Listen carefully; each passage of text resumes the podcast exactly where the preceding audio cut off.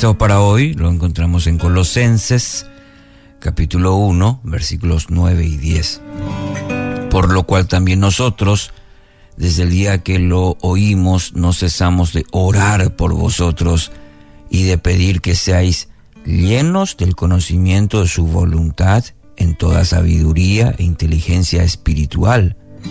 Así podréis andar como es digno del Señor, agradándolo en todo, llevando fruto en toda buena obra y creciendo en el conocimiento de Dios. Título para hoy, Andar dignamente. Nuestra lucha por descubrir la voluntad de Dios normalmente se manifiesta en esos momentos ahí críticos de nuestra vida cuando de repente nos vemos enfrentados a una decisión que, que es crucial para nuestro futuro. Eh, por ejemplo, escoger a la persona que será nuestra pareja, elegir una carrera, eh, cambiar de trabajo, eh, una mudanza, inclusive un, un, viaje a otro país, cuestiones como esas de repente. Y frente a estos desafíos, elevamos oraciones, súplicas a Dios porque queremos hacer lo que es correcto delante de Él. Queremos hacer su voluntad. La oración de Pablo, aquí que encontramos en Colosenses, justamente era por la, por la iglesia de Colosas y nos ayuda bastante en este sentido de cómo orar. Pablo podría haber pedido muchas cosas por la iglesia, por los hermanos, por la congregación. Pero decidió orar por esto, que fueran llenos del conocimiento de su voluntad, eh, como para subrayar eso en su Biblia, que fueran llenos del conocimiento de su voluntad. Y esta oración, bueno, presupone que el conocimiento de la voluntad de Dios es un aspecto fundamental de la vida del, del cristiano. De hecho, el mismo apóstol, apóstol, digo bien, ya en la carta a los romanos, describe como esclavos de la obediencia. Ahí en Romanos 6:16, Pablo utiliza esta, este término haciendo referencia de nuestra condición de esclavos a la obediencia que convierte en fundamentales las instrucciones del Señor para nuestras vidas porque ningún esclavo puede obedecer si no ha recibido alguna instrucción.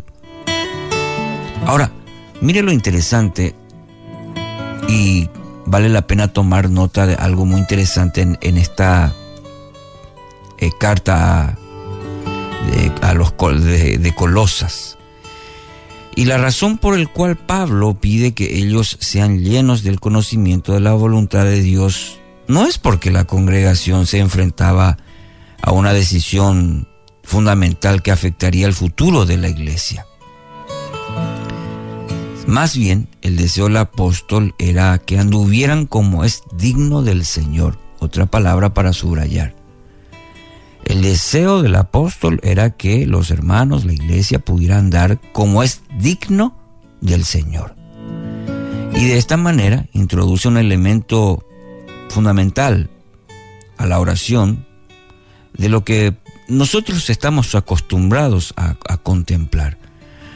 ¿Por qué eh, mencionamos esto? Y, no está pensando en aquellos eh, dilemas que nos presentan la vida, sino en los rutinarios, eh, eventos, acontecimientos que son parte de nuestro día a día. Fíjese algo muy interesante. No es, un elemento dramático para el futuro de la iglesia, los hermanos, sino está pensando en aquellas cosas diarias, aquellas cosas que ocurren en nuestra vida, cosas sencillas muchas veces, pero que dice el apóstol Pablo que sean dignos del Señor. Entonces, la implicación es clara. El Señor pretende ser Señor en situaciones tan sencillas, quizás podríamos decir tan pocos tampoco espirituales, también. El Señor quiere ser el Señor, el dueño. Quizás como esos momentos en que interactuamos en familia, las labores en el trabajo. También Él quiere que ser el Señor en esos momentos. Quizás estaba usted conduciendo su vehículo, también forman parte. El Señor pretende ser Señor en situaciones sencillas. Podríamos decir entre paréntesis, eh, mejor dicho, eh, entre comillas, eh, poco espirituales. Mm. Es precisamente en estas situaciones cuando tendemos a vivir sin darle mayor importancia a lo espiritual, ¿verdad? Cuando hacemos las cosas, la casa, por ejemplo. El deseo del Señor, mi querido oyente, es que le agrademos en todo, que llevemos fruto en toda buena obra y que crezcamos a cada instante en el conocimiento de Él. Entonces, no se limita eso a un domingo, un domingo de dos, tres horas, o un fin de semana, o en el ministerio que esté desarrollando en la iglesia, sino en todo, que lo agrademos en todo. Está realizando su tarea esta mañana en todo. Oración de Pablo, entonces, nos llama no solamente a entender que la voluntad de Dios debe ser clara en todas y cada una de las situaciones que enfrentamos a diario, sino también estar a estar atentos a la guía de su espíritu que estará interesado en revelarnos esa voluntad a cada paso de nuestra vida. Nuestra búsqueda entonces de sus deseos no debe estar limitada a instancias definitorias de la vida, como las grandes decisiones que, le, decía al principio, eh, sino también en los pequeños, esos pequeños momentos que con frecuencia descartamos porque nos parecen insignificantes. A Dios le interesa. A Dios le interesa cada área, cada momento, cada acción de su vida. Así que pueda entregar a Dios todo, todo. Pueda ser Señor también en, en todas las áreas y en todas las acciones de nuestra vida. Podamos agradarlo a Él en todo.